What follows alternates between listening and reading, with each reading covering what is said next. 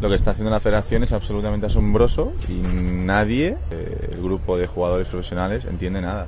Al final no se nos pregunta eh, absolutamente nada. Parece que lo que quieren es que nadie vaya a jugar la Copa Davis y que nadie represente a España. Entonces me parece increíble, no el hecho de que hayan puesto a Julián o a quien sea, la manera dictatorial de hacer las cosas que tiene esta gente. Entonces no lo entiendo. Y es tristísimo que esta gente esté gobernando el tenis español. O sea, yo he conocido muchos presidentes, mucha gente que ha trabajado por el tenis español, que ha contribuido a todo esto que está pasando realmente, porque esto no es por casualidad.